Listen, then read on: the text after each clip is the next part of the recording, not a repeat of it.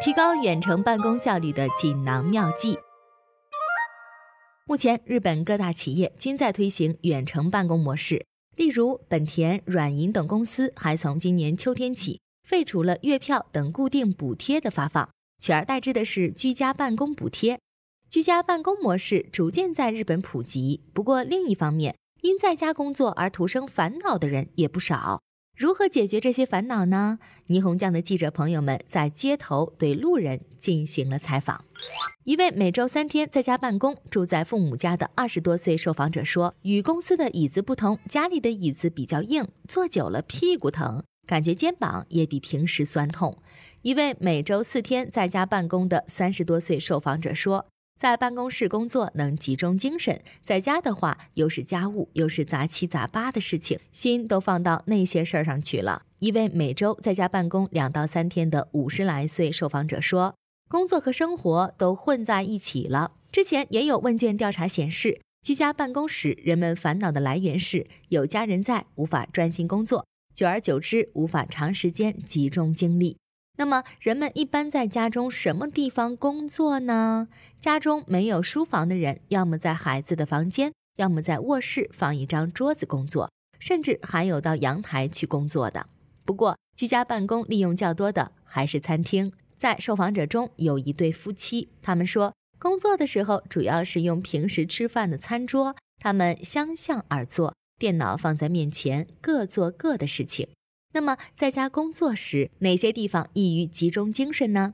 针对如何打造舒适的居家办公环境，一位人气颇高的家装设计师朋友给出了两点建议。他说，在餐桌旁工作时，会有很多东西进入视野，因此需要注意的第一点是不要让工作之外的东西进入视野。可以想象出这样的场景：工作的时候，不经意间抬头看到家人在看电视，不知不觉就会跟着一起看。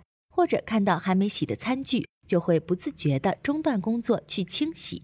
这位设计师朋友说，桌子要放在让自己可以面墙而坐的地方，这样工作时就不会被不相干的事情打扰，有助于提高工作效率。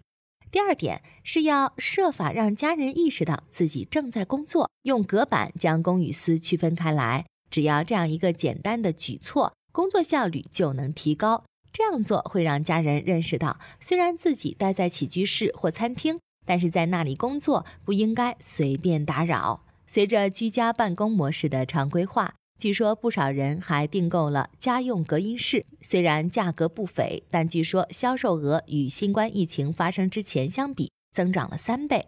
而希望价格便宜一些的人，则看上了单间帐篷，尽管不隔音，但据说销量也在上升。不过，在采访中还遇到了这样的家庭。当被问到孩子能否在你工作的时候安静下来时，一位每周居家办公一天的四十多岁受访者说：“非常难，只能让孩子自己在网上看看动画。期间我抓紧工作什么的。为了给这种与孩子在一起无法工作的父母排忧解难，六年前诞生了一家名为‘妈费斯’的设施，它兼设幼儿园和共享办公室。”父母在楼下办公区工作，保育员在楼上照看他们的孩子。一位三十多岁的用户说：“虽然与孩子暂时分开，但能感觉到孩子就在身边，而且工作起来非常的专注。能有这样的环境，真是帮了大忙。”这家设施的使用费每月约十点五万日元，目前在日本全国只开了三处。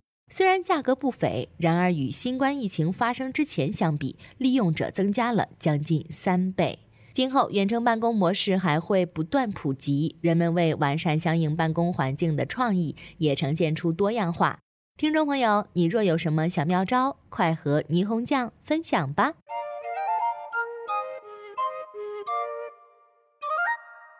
更多信息请看日本网三 w 点 nippon 点 com。